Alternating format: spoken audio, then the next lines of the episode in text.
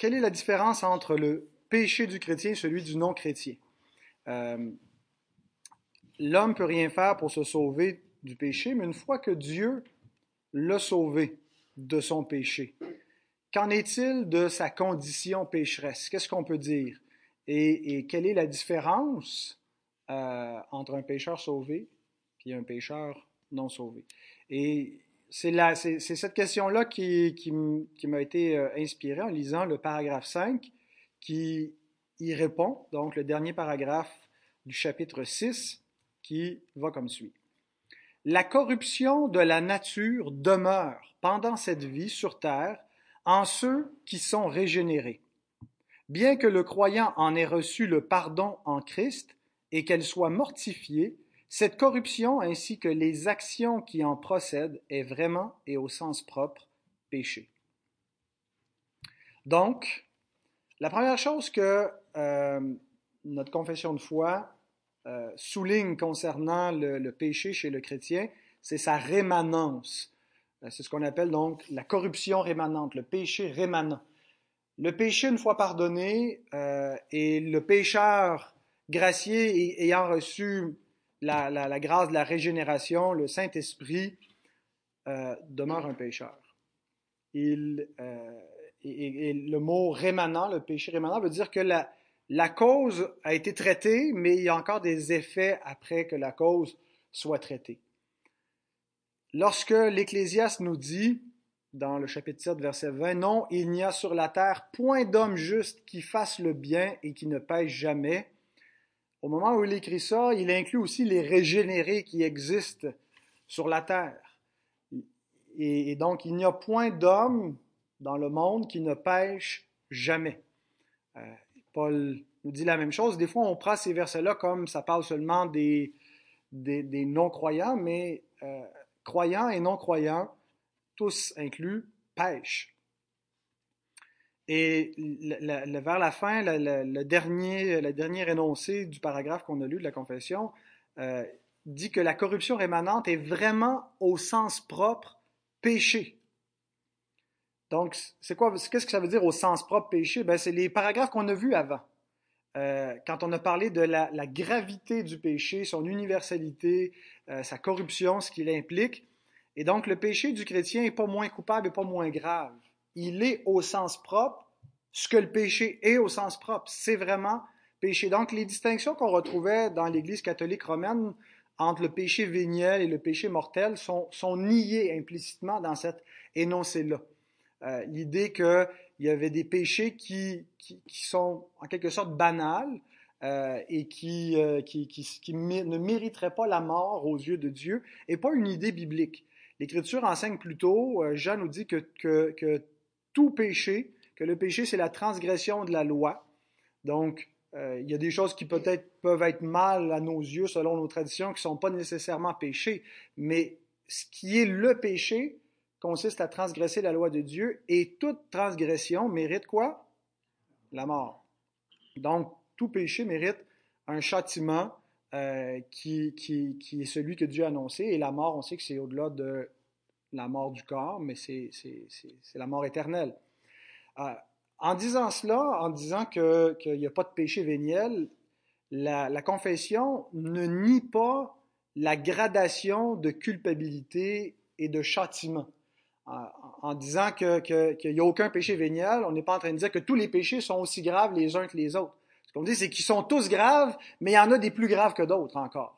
Euh, et cette, gradation-là, l'Écriture l'enseigne, entre autres dans cette parabole dans Luc 12, euh, où Jésus dit, verset 47-48, Le serviteur qui ayant connu la volonté de son maître n'a rien préparé et n'a pas agi selon sa volonté sera battu d'un grand nombre de coups, mais celui qui, ne l'ayant pas connu, a fait des choses dignes de châtiment, sera battu de peu de coups. On demandera beaucoup à qui l'on a beaucoup donné et on exigera davantage de celui à qui l'on a beaucoup confié.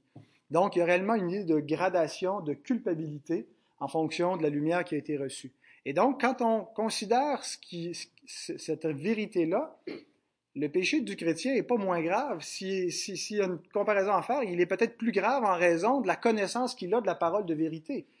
Euh, et, donc, on ne peut pas juste, euh, par exemple, comparer le péché d'adultère et dire que tous les péchés d'adultère sont égaux. Il y a des péchés d'adultère plus graves que d'autres péchés, pas juste en, fonction de ce qui est fait, mais surtout en fonction de ce qui a été compris de la volonté du maître. Euh, et, je vais nommer celui-là, ça aurait pu être n'importe quel euh, péché. Donc, euh, voilà. Alors, le, le, le péché rémanent, c'est pas juste une doctrine, c'est réellement une tragédie. Notre péché à nous, les péchés que nous commettons, l'orgueil que nous concevons, la, méchanceté de nos cœurs, les péchés que nous faisons, on ne doit pas les voir comme quelque chose de, de, banal, dire, bon, je suis pardonné, le pardon, la grâce de Dieu, ça devient une espèce de licence où on peut faire ce qu'on veut. Et, en disant que c'est grave, non plus, l'idée, c'est pas de dire on va vivre dans une, euh, culpabilité continuelle, euh, mais vivons dans une repentance continuelle. La repentance, c'est pas juste quelque chose de ponctuel où je me suis repenti de mon péché, j'ai été sauvé, puis c'est fini. Euh, et on a vu dimanche dernier que ce qui caractérise les enfants du royaume, entre autres, c'est qu'ils pleurent. Pourquoi pleurent-ils? À cause du péché. Le, péché du monde, le péché qu'ils voient autour d'eux, le péché des autres, du monde, de leur famille, dans, l'Église, et leur propre péché. Euh, voilà. Donc, maintenant qu'on a dit qu'au sens de euh, la nature du péché, il n'y a pas de différence entre celui du croyant et du non-croyant, qu'il est en soi proprement péché, euh, il y a quand même une différence fondamentale. Et la différence, c'est que euh, le chrétien n'est pas caractérisé par l'absence de péché, mais par une confession continuelle de ses péchés. Et donc, ce n'est pas nécessairement dans le péché comme tel qu'il y a une différence, mais dans l'attitude face au péché. Une attitude qu'on ne retrouve pas chez le non-croyant. Et ça, c'est la différence fondamentale entre le pécheur sauvé et le pécheur perdu. Jean nous dit, 1 Jean 1, verset 8 à 10, Si nous disons que nous n'avons pas de péché, nous nous séduisons nous-mêmes, et la vérité n'est point en nous. Il n'est pas en train simplement de dénoncer le perfectionnisme, mais, celui qui ne confesse pas ses péchés. Celui qui confesse pas ses péchés, celui qui ne voit pas son péché, celui qui ne voit pas la gravité de son péché, celui qui ne comprend pas ce qu'est le péché, ce qu'est son péché, la vérité n'est pas en lui. Il ne connaît pas Dieu. Si nous confessons nos péchés, il est fidèle et juste pour nous les pardonner, pour nous purifier de toute iniquité. Si nous disons que nous n'avons pas de péché, nous le faisons menteur, et sa parole n'est point en nous. Donc la différence entre le croyant et le non-croyant est celle-ci. Le non-croyant ne voit pas son péché devant Dieu. C'est ce qui caractérise la condition spirituelle du non-croyant. Il est mort dans son péché, il est aveugle. Euh, il, sait qu'il n'est pas parfait. Alors quand on demande aux gens euh, s'ils sont parfaits, ils vont dire, il n'y a personne de parfait, je ne suis pas parfait, moi aussi je fais des erreurs, moi aussi je peux faire des fautes, des fautes morales devant Dieu, mais ce n'est pas une confession du péché, ce n'est pas une repentance du péché. Euh, et, donc, parce qu'il n'y a pas cette repentance à salut, cette repentance qui qui, est une conviction que produit le Saint-Esprit, euh, qui n'est pas simplement euh, une, espèce de contrition morale, mais qui est réellement une œuvre que le Saint-Esprit produit. L'Écriture présente la repentance comme un don de Dieu, Dieu qui donne la repentance. Qu'est-ce qui se produit? Le pécheur est convaincu de péché, de justice, il réalise ce que mérite son péché, il a réellement la crainte de Dieu, il, est terrifié, il se repent.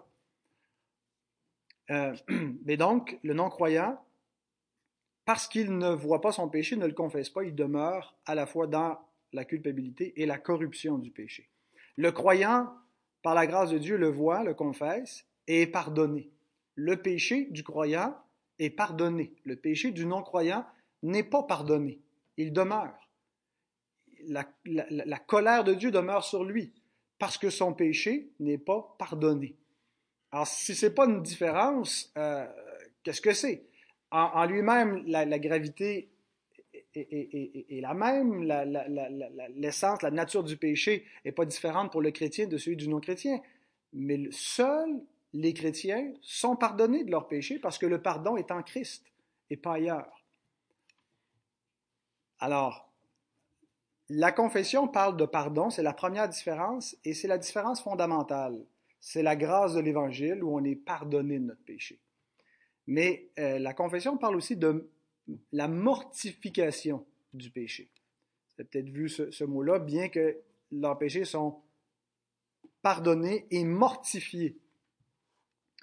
Alors, ce qu'on doit comprendre, euh, comment ça s'opère la mortification du péché?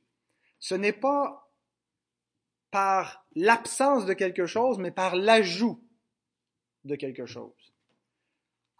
La mortification de notre péché ne vient pas par la fin de la corruption ou par une moins grande corruption, mais vient par l'ajout d'une nouvelle nature qui est produite par la régénération par le Saint-Esprit. Donc, ce n'est pas quelque chose de négatif qui est, qui est ôté, mais c'est quelque chose de positif qui est ajouté et qui affecte notre péché, qui le mortifie. Donc, le chrétien, c'est un homme nouveau. C'est un homme qui reçoit une nouvelle nature par le Saint-Esprit, une nature à la ressemblance de Christ. Christ qui a commencé une nouvelle humanité, qui restaure l'image de Dieu brisée en Adam. Et donc, le chrétien porte cet homme nouveau en lui par la puissance du Saint-Esprit qui est en train de former l'image de Christ euh, en nous. Par contre, il y a encore un vieil homme qui l'habite. Hein. Luther disait, le bougre, je croyais l'avoir noyé dans les eaux du baptême, mais le voilà qui revient. Donc, il y a un homme nouveau, mais il y a un vieil homme le vieil homme du péché. C'est l'expression qui de Paul. Il parle de notre vieil homme qui se corrompt par les convoitises.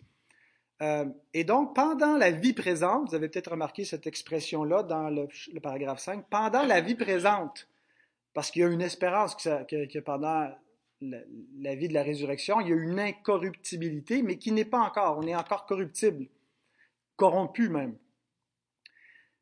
En attendant, le chrétien mène une existence dichotomique, séparée entre la chair et l'esprit, en deux réalités, deux tendances qu'il y a en lui. Une tendance charnelle, qui n'est pas le corps, mais qui est la nature pécheresse, qui veut s'emparer de son corps, mais plus que de cela, et qui est la mort. Et nous devons donc renoncer à cette nature-là pour vivre selon cette tendance nouvelle qui est celle créée en Jésus-Christ, euh, et c'est par l'Esprit. Paul dit ceci dans Galates 5, 16 et 17. Je dis donc, marchez selon l'Esprit, et vous n'accomplirez pas les désirs de la chair. Car la chair a des désirs contraires à ceux de l'Esprit, et l'Esprit en a de contraires à ceux de la chair. Ils sont opposés entre eux, afin que vous ne fassiez point ce que vous voudriez. La bataille entre la chair et l'Esprit. Mmh. Ben, euh, en train de si j'avais pas ce combat-là, il a fait ça de même, qu'on s'est tout en train de dire sinon? Ben, euh, on est effectivement sauvé en espérance et on n'a pas d'un seul coup la, la, plénitude de cette vie nouvelle. Et il est effectivement vrai que Dieu le fait ainsi, entre autres, pour nous rendre dépendant de lui, pour nous, nous faire comprendre la, peut-être la, valeur de sa grâce ou la faire apprécier davantage. Pourquoi est-ce que Dieu jugeait bon de nous sauver comme ça en espérance? Euh, ben, ça lui a paru bon, tout simplement. Il ne nous donne pas des explications pour tout. Pourquoi est-ce que Dieu a préféré qu'on existe plutôt qu'on n'existe pas, sachant ce qui allait arriver? Euh, on, ne connaît pas pleinement la pensée de Dieu, mais ce qu'on sait, c'est que euh, Dieu veut effectivement qu'on vive selon cette, nouvelle nature par l'esprit, qui n'est pas une espèce de, simplement d'intuition où, l'esprit me montre que, puis vivre par l'esprit, c'est vivre selon notre nouvelle nature en Jésus-Christ, principalement. et donc, avant d'être régénéré, le pécheur a seulement la, puissance de la corruption du péché qui, domine. Euh, et ça ne veut pas dire qu'elle, qu'il, ne peut rien faire de bon, parce que dans la grâce commune de Dieu, on a vu qu'il restreint la puissance du péché pour que euh, il détruise pas, le péché détruise pas complètement ses œuvres. Euh, Dieu restreint de toutes sortes de façons, par, la loi, par le bon sens commun, en donnant des bons soins providentiels, pour exécuter son plan de rédemption. Alors donc, même si l'on voit de bonnes choses dans la société, ça ne veut pas dire que le monde n'est pas corrompu. Euh, c'est Dieu qui retient la corruption. Euh, mais donc, autrement, l'homme est sous l'emprise du péché et il n'y a aucune façon de, de, s'en libérer par lui-même. Après la régénération, il y a encore sa corruption. Et il va l'avoir jusqu'à la résurrection finale où, à, sa mort, les, les, esprits des justes ont atteint la perfection, nous dit l'Épître aux Hébreux. Euh, donc, dans l'état intermédiaire, ceux qui, euh, qui, sont, qui sont déjà morts dans le Seigneur euh, ne sont plus sous l'empire du péché. mais quand il n'y a personne qui, a, qui, qui, a encore ressuscité avec un corps glorifié, autre que Jésus, et donc, c'est seulement après cela où on va connaître une existence corporelle sans la corruption. mais en attendant, on n'a pas juste ce pouvoir de corruption du péché qui affecte nos pensées, notre volonté, nos affections, il y a une nouvelle puissance, une puissance de vie qui nous a donné un cœur nouveau pour aimer Dieu, pour aimer la justice de Dieu, une capacité de lui obéir que nous n'avions pas, euh, et, qui fait aussi qu'on haït notre péché et qu'on est nous-mêmes activement engagés dans cette lutte contre la chair, contre le péché, parce que Dieu produit en nous le vouloir et le faire. Euh, et, il nous rend participants, conscients de, participer dans ce processus. Euh, ça se fait pas donc d'un seul coup, mais euh, il y a une grâce qui vient euh, instantanément à la régénération, qui est euh, l'œuvre du Saint-Esprit qui commence, et Dieu qui commence en nous une bonne œuvre va l'achever, va l'achever dans la gloire, lorsqu'on va revêtir l'incorruptibilité. Et donc, en ce moment, notre obéissance, elle est imparfaite, mais elle est réelle. Elle est une capacité nouvelle qu'ont les enfants de Dieu d'obéir à leur Père, d'aimer leur Père. Et Dieu traite pas avec eux comme un juge qui exige une parfaite obéissance euh, dans les moindres détails sans aucune faille, puisqu'il reçoit leur obéissance comme un bon Père et au travers de la médiation de Christ. Donc, euh, les œuvres et l'obéissance de ses enfants, bien qu'imparfaites, lui plaît et lui est agréable parce qu'elle elle passe par la médiation du Christ et elle vient réellement de cœurs nouveaux, régénérés par l'Esprit et purifiés par la foi. Alors, en attendant, le chrétien est un petit peu dans ces deux réalités-là. Il soupire en lui-même. Paul dit ça, que nous soupirons, nous aussi, euh, en attendant l'adoption et la rédemption de notre corps parce qu'on tombe, on trébuche par moments, on bronche tous de quelque manière, nous dit Jacques. Euh, et donc, euh, voici à quoi peut ressembler le chrétien dans, sa lutte. Paul le décrit dans Romains 7. Il y a des divergences d'opinion sur qu'est-ce que Paul décrit dans Romains 7. Est-ce qu'il parle du combat du chrétien ou du combat du non-croyant? Euh, il m'apparaît évident qu'il décrit un, chrétien mais euh, il y a des gens qui ont de, de bonnes raisons de croire que ce n'est pas le cas, mais quand même, euh, je vous lis à partir du verset 18, il dit Ce qui est bon, je le sais, n'habite pas en moi, c'est-à-dire dans ma chair. Paul reconnaît la rémanence du péché. J'ai la volonté, mais non le pouvoir de faire le bien. Car je ne fais pas le bien que je veux, je fais le mal que je ne veux pas. Et si je fais ce que je ne veux pas, ce n'est plus moi qui le fais, c'est le péché qui habite en moi. Je trouve donc en moi cette loi. Quand je veux faire le bien, le péché est attaché à moi, car je prends plaisir à la loi de Dieu selon l'homme intérieur, ce que ne fait pas le non-croyant, ce que fait seulement l'enfant de Dieu parce que la loi est écrite dans son cœur. Mais je vois dans mes membres une autre loi qui lutte contre la loi de mon entendement et qui me rend captif de la loi du péché qui est dans mes membres. Misérable que je suis, qui me délivrera du corps de cette mort? Grâce soit rendue à Dieu par Jésus-Christ notre Seigneur. Ainsi donc, moi-même, je suis par l'entendement esclave de la loi de Dieu, et je suis par la chair esclave de la loi du péché. Il va poursuivre au chapitre 8 en montrant que euh, l'Esprit euh, produit une œuvre qui, est efficace et que euh, le croyant, tout en étant encore d'une certaine façon vendu au péché parce qu'il est encore habité par cette corruption-là, euh, marche quand même par l'esprit. Et donc, dans ce passage-là, on n'a pas une description de la victoire du péché dans la vie du croyant, mais de en quoi consiste la mortification du péché dans sa vie. C'est dans ce combat-là où Paul ne prend plus plaisir au péché. Il peut plus s'y installer comme jadis autrefois. Pourquoi est-ce qu'il haït son péché? Pourquoi est-ce qu'il ne veut plus vivre selon ses convoitises pécheresses? Parce que il y a l'Esprit de Dieu qui a mis en lui une capacité nouvelle, un amour nouveau pour aimer Dieu. Donc, il est captif de la loi de Dieu dans son entendement par la puissance de l'Esprit. Et en cela, le péché est mis à mort. Et Paul dit qu'on doit toujours plus tendre vers cela et, chercher à, marcher consciemment dans cette obéissance euh, à, l'œuvre du Saint-Esprit et en soumission au commandement de Dieu et à, ressembler à Jésus-Christ en toutes choses. Euh, et c'est comme ça que nous mortifions le péché. Donc, la mortification du, péché ne se fait pas par le, retrait de quelque chose en nous, mais par l'ajout d'une grâce qui est la régénération par le Saint-Esprit. Donc, ce combat ne va pas se faire sans échec, sans difficulté, sans souffrance, mais se fait quand même avec des progrès qui sont réels. La sanctification euh, va nous amener à, réprimer des impulsions de colère, d'orgueil, à résister à des désirs impurs, à contrôler notre langue, à, contrôler aussi nos oreilles, à pas tendre l'oreille vers, vers le mal. Elle va nous amener à renoncer à nous-mêmes, à vivre dans l'amour, dans la vérité, dans la justice devant Dieu. Imparfaitement, mais réellement par la grâce de Dieu. Et euh, donc la semaine dernière, on a, on a dit trois mots pour décrire le péché. Séparation, condamnation, corruption. Pour le chrétien, il faut ajouter trois autres mots.